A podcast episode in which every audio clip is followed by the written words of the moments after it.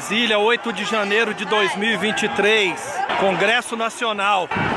Aproximadamente aí 16 horas e 30 minutos. O Brasil é de quem? O Brasil é de quem? O Brasil é do povo! Acabamos de tomar o poder. Estamos dentro do Congresso. Todo o povo está aqui em cima. Olha só, minha filha, ó. Ó, isso vai ficar para a história. A história dos meus netos, dos meus bisnetos. A história que vocês podem contar.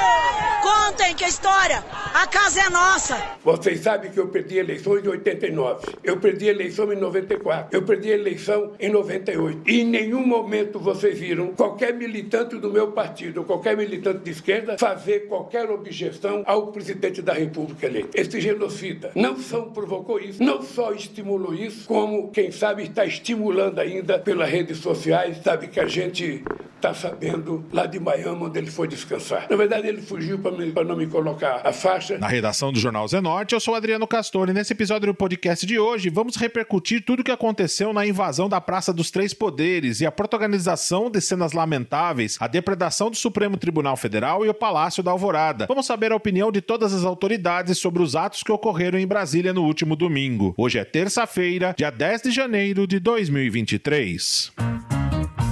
No momento negativo da história brasileira, a Praça dos Três Poderes foram palcos de manifestações que depredaram patrimônio público no último domingo. Prédios históricos depredados, obras de arte saqueadas, o Supremo Tribunal Federal, o Congresso Nacional e o Palácio da Alvorada eram palco de um cenário de guerra, quando diversas pessoas entraram e depredaram o patrimônio público, numa atitude jamais vista no Brasil. Após todas as cenas lamentáveis que todos observaram em todos os portais de notícias do mundo, veio a redação da Presidência da República. No mesmo domingo, o presidente Luiz Inácio Lula da Silva repudiou todas as ações que ocorreram em Brasília, na qual citou como vândalos, nazistas e fascistas. Como verdadeiros vândalos, destruindo o que encontrava pela frente. Nós achamos que houve falta de segurança e eu queria dizer para vocês que todas essas pessoas que fizeram isso serão encontradas e serão punidas. Eles vão perceber que a democracia, ela garante o direito de liberdade, ela garante o direito de livre comunicação, de livre expressão, mas ela também exige que as pessoas respeitem as instituições que foram criadas para fortalecer a democracia. E essas pessoas, esses vândalos, que a gente poderia chamar de nazistas fanáticos, de stalinistas fanáticos, ou melhor, de stalinistas não, de fascistas fanáticos, sabe? Fizeram o que nunca foi feito na história desse país. É importante lembrar que a esquerda brasileira já teve gente torturada, já teve gente morta, já teve gente desaparecida e nunca, nunca vocês leram alguma notícia de algum partido de esquerda, de algum movimento de esquerda, invadisse o Congresso Nacional, a Suprema Corte e o Palácio do Planalto. Não tem precedente na história do nosso país. Não existe precedente o que essa gente fez e por isso essa gente terão que ser punida. E nós, inclusive, vamos descobrir quem são os financiadores desses vândalos que foram a Brasília. Nós vamos descobrir os financiadores e todos eles pagarão com a força da lei esse gesto de irresponsabilidade, esse gesto antidemocrático e esse gesto de vândalos e de fascistas. O presidente Lula descreveu o que ocorreu em Brasília e afirmou que houve má fé das forças de segurança de Brasília, que no caso é do governo estadual. Eles invadiram, quebraram muitas coisas e, lamentavelmente, quem tem que fazer a segurança do Distrito Federal é a Polícia Militar do Distrito Federal, que não fez. Houve, houve eu diria, sabe, incompetência, má vontade ou má fé das pessoas que cuidam da segurança pública do Distrito Federal. Não é a primeira vez. Vocês vão ver nas imagens que eles estão guiando as pessoas pessoas na caminhada até o, o, a Praça dos Três Poderes. No dia, no dia 30, quando houve a minha diplomação, vocês viram aquele quebra-quebra em Brasília à noite, a Polícia Militar de Brasília estava guiando eles vendo eles tocar fogo em ônibus e não fazia absolutamente nada. Esses policiais que participaram disso não poderão ficar impunes e não poderão participar da corporação porque não são de confiança da sociedade brasileira. Eu espero que a gente, a partir desse decreto, a gente possa não só cuidar da segurança do Distrito Federal, mas garantir de uma vez por todas que isso não se repetirá mais no Brasil. É preciso que essa gente seja punida de forma exemplar, que essas pessoas sejam punidas de forma a que ninguém nunca mais ouse, com a bandeira nacional nas costas, ou com a camiseta da seleção brasileira para se, se fingirem de nacionalistas, para se fingirem de brasileiros, façam o que eles fizeram hoje. Isso nunca tinha acontecido. Nem no auge da chamada luta armada nesse país, nos anos 70, houve qualquer tentativa de qualquer grupo fazer qualquer qualquer quebra-quebra na Praça dos Três Poderes, no Palácio do Presidente, no Palácio da Justiça e na Câmara dos Deputados. E pode ficar certo que isso não se repetirá e nós vamos tentar descobrir quem financiou isso, quem pagou os ônibus, quem pagava estadia, quem pagava churrasco todo dia e essa gente toda vai pagar. E também da parte do governo federal. Se houve omissão de alguém no governo federal que facilitou isso, também será punido. Nós não vamos admitir. Lula voltou a criticar o ex-presidente que, em seus discursos, segundo o presidente da República, estimulou a invasão da Praça dos Três Poderes no Supremo e no Congresso Nacional. Lula voltou a afirmar que tudo será apurado. Vocês sabem que eu perdi eleições em 89, eu perdi eleição em 94, eu perdi eleição em 98. E em nenhum momento vocês viram qualquer militante do meu partido, qualquer militante de esquerda, fazer qualquer objeção ao presidente da República eleito. Esse genocida não só provocou isso, não só estimulou isso, como, quem sabe, está estimulando ainda pelas redes sociais, sabe que a gente está sabendo lá de Miami, onde ele foi descansar. Na verdade, ele fugiu para não me colocar a faixa, e é muito triste depois da festa democrática do dia primeiro, a festa mais importante da posse de um presidente da República na história do presidencialismo no mundo inteiro. Nunca o povo trabalhador, os catadores de papel, os índios e as pessoas negras desse país colocaram a faixa no pescoço um presidente da República. Foi no dia primeiro eles colocaram. Essa gente já estava em Brasília, e essa gente teve medo de descer a Brasília com medo da multidão que estava lá para a posse. E aproveitaram o silêncio de um domingo, quando a gente ainda está montando o governo, para fazer o que eles fizeram hoje. Todo mundo sabe que tem vários discursos do ex-presidente da República estimulando isso. Ele estimulou a invasão na Suprema Corte, estimulou a invasão, só não estimulou a invasão no Palácio, porque ele estava lá dentro. Mas ele estimulou, estimulou a invasão nos três poderes sempre que ele pôde. E isso também é da responsabilidade dele. Isso é da responsabilidade dos partidos que sustentam ele e tudo isso vai ser apurado sabe, com muita, com muita força e com muita rapidez. E como as autoridades locais viram toda essa situação? Para a vereadora Yara Bernardi, ela afirmou que está com vergonha da cidade de Sorocaba, pois houveram participações de sorocabanos no último domingo em Brasília. Yara Bernardi afirmou que o acampamento que está instalado em Sorocaba em frente à 14ª sempre estava conspirando para atitudes como esta que ocorreu no domingo, que ônibus saíram da cidade para participarem dos atos em Brasília. Eu, como deputada federal, assisti a algumas ocupações no Congresso Nacional. É, movimentos populares, movimentos contra o governo, contra o governo Lula, mas eu nunca vi nada parecido. Isto aqui é um, é um horror que envergonha o Brasil para o mundo inteiro. Aqui em Sorocaba saíram três ônibus. Aliás, esses terroristas golpistas estão acampados há, há mais de dois meses em frente à, à, à junta militar de Sorocaba, atrapalhando uma avenida inteira com a conivência da prefeitura. Eles fecham as ruas, atrapalham escolas escolas, tem duas escolas perto, é, atrapalham um bairro inteiro, porque é uma avenida importante no bairro de Santa Rosália, em Sorocaba, e estavam aí pedindo, implorando pessoas para irem para Brasília, lotaram três ônibus, estava faltando nas falas que eles gravaram, que estavam faltando homens para ir lá, para dessa vez mesmo tomar o Congresso, nessas, nesses termos. Eu não tinha visto esse, esses, essas gravações de convocações antes deles irem para Brasília. E aqui a Polícia Militar não faz nada, a Guarda Municipal de Sorocaba, a Secretaria de Segurança não faz nada, é, a, ninguém age. E eles estão lá, comendo, bebendo, dormindo, fechando a avenida, atrapalhando a vida do povo e conspirando. E foram também. Infelizmente, a vergonha que minha cidade também contribuiu para isso. A minha cidade, com também terroristas golpistas colaborando para isso. Eu espero que o governo Lula seja extremamente rígido com relação a isso. É, identificar os ônibus de onde vieram, identificar o maior número de pessoas, punir, como foi feito nos Estados Unidos, para que isso não se repita. Porque isso não é movimento popular, isso aí é movimento terrorista.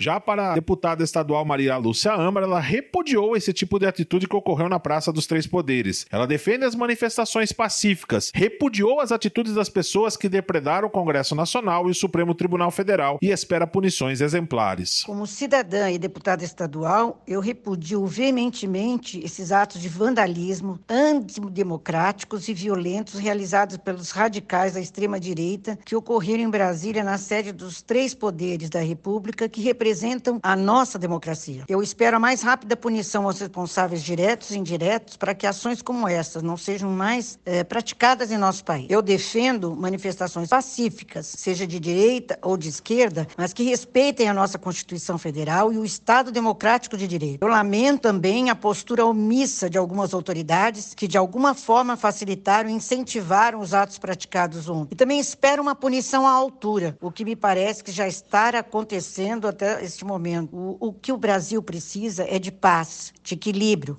para voltar a trilhar o caminho do desenvolvimento, preservando a nossa democracia, a liberdade de expressão, de manifestação, de imprensa e a dignidade da pessoa humana. Para o deputado Vitor Lipe, as cenas que foram presenciadas no último domingo na Praça dos Três Poderes são lamentáveis e, segundo o deputado, houve conivência das autoridades de Brasília em impedir os atos. Vitor Lipe falou que a estrutura da Câmara conseguiu evitar que o pior viesse a acontecer. Nós estamos realmente muito tristes, né? muito uh, surpresos perplexos, né, indignados com o que aconteceu ontem, no último domingo, cenas que nós nunca vimos na democracia brasileira. Ontem houve um gravíssimo atentado à democracia, a destruição é, da Praça dos Três Poderes, a invasão e a destruição de patrimônio público, de patrimônio histórico, roubo de armas, é, colocação de incêndio in, interno. A tragédia só não foi maior porque os sistemas é, anti-incêndio, aqueles aqueles sprints foram acionados, que são chuveiros que funcionam no teto e que evitaram que aquele patrimônio fosse totalmente perdido. Mas tem também a, a repercussão internacional, né? esse ultraje, esse desprezo à, à democracia, à Praça dos Três Poderes, é,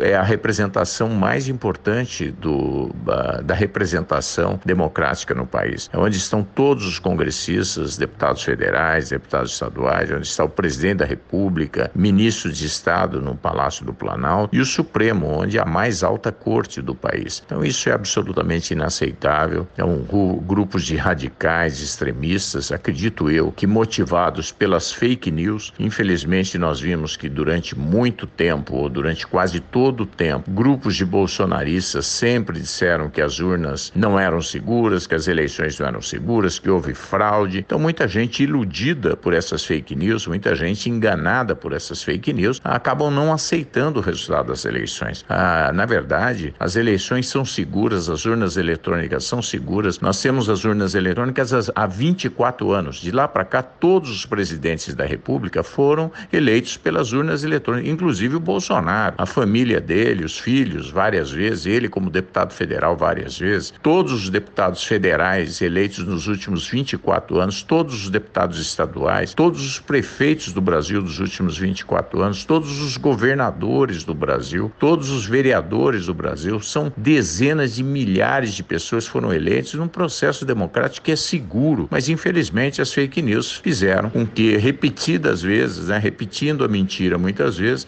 iludiram parte da população brasileira e milhões de brasileiros ah, acreditam que as urnas eletrônicas não são seguras e que houve fraude nas eleições. Então é que é preciso responsabilizar essas pessoas pessoas. Não se pode enganar a população, que isso pode trazer consequências como essa que infelizmente nós, nós vimos na, nessa tarde deste domingo. Já o presidente do Sindicato dos Metalúrgicos de Sorocaba, Leandro Soares, afirmou que os atos que ocorreram em Brasília são deploráveis e vexatórios para a sociedade brasileira e espera que punições severas sejam tomadas. Bem, infelizmente o que nós vimos em nosso país foram cenas lamentáveis, terrorismo contra três poderes, contra as instituições democráticas, mas principalmente contra a nossa democracia. Nós não podemos de forma alguma ser coniventes, achar que tudo isto por conta de ser um grupo que se diz patriota, né, que fala em defesa da família, fala em defesa de religião, acharem que o Brasil não tem lei, que é um país sem leis e que